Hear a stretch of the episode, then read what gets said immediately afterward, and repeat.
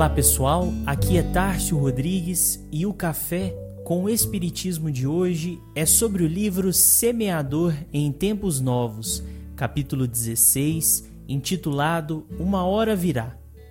Psicografia de Francisco Cândido Xavier, onde Emmanuel vai nos dizer: Uma hora virá em que a senda terrestre se te revelará sob nova expressão. Hora em que te despedirás de todos os patrimônios que desfrutastes no mundo, em que se compreenderás na terra a escola que te serviu generosamente, em que verás no corpo a armadura bendita a garantir-te o aprendizado, em que reconhecerás no ouro e na posse valiosos empréstimos do divino poder que detiveste a título precário hora em que desejarias ter sido a melhor das criaturas para que a simpatia dos outros te acalente a alma inquieta. Em que todos os nobres ideais não cumpridos surgirão a teus olhos perguntando: Por que nos esqueceste? Em que a luz da memória te fará lembrar dia por dia, devolvendo-te a plantação do caminho percorrido em forma de colheita.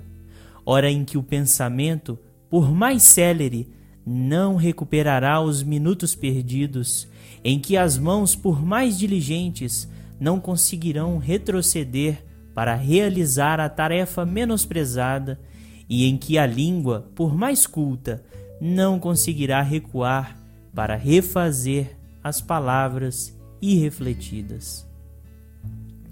Emmanuel comenta nesta mensagem o momento da morte, como a transição definitiva que chegará mais cedo ou mais tarde para todos, sem exceção, e representará a oportunidade de aferição dos valores que havemos cultivado em nossa caminhada.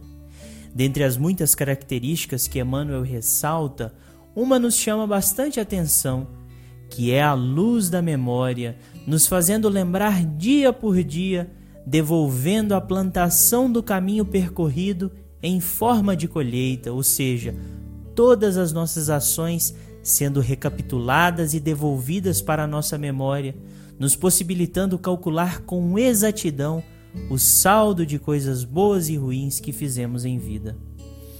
Por óbvio, concluímos que o cultivo e prática do bem ao próximo nos fará extremamente felizes na transição da morte.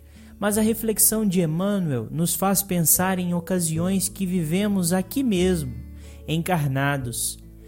Sabem quando rememoramos constantemente uma situação, recapitulando todas as emoções e sentimentos vividos na ocasião?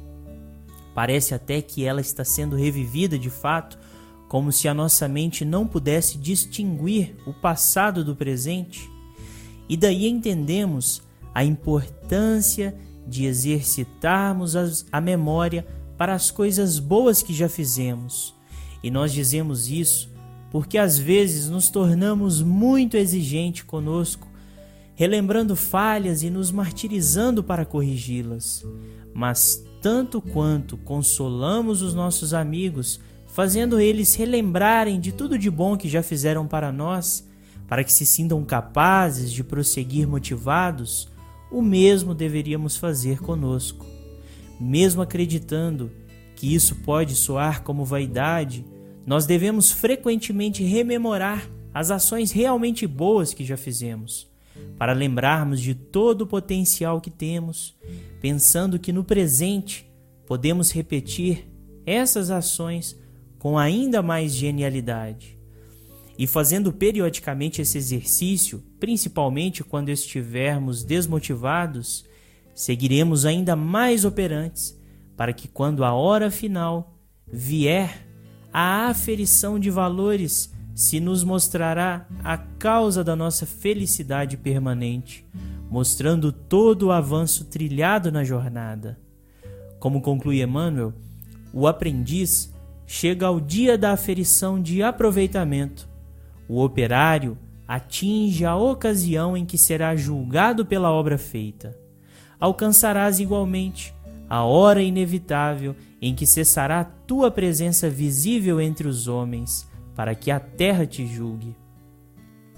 Vive assim, de acordo com a simplicidade do amor e com os ditames da verdade, plasmando o bem por onde transites, sem olvidar os tesouros do tempo, de vez que o mal em nosso espírito ainda mesmo quando estejamos libertos da algema física pela graça da morte, será sempre o inferno que não nos permitirá viver o céu nos céus. Fiquem com Deus e até o próximo episódio do Café com o Espiritismo.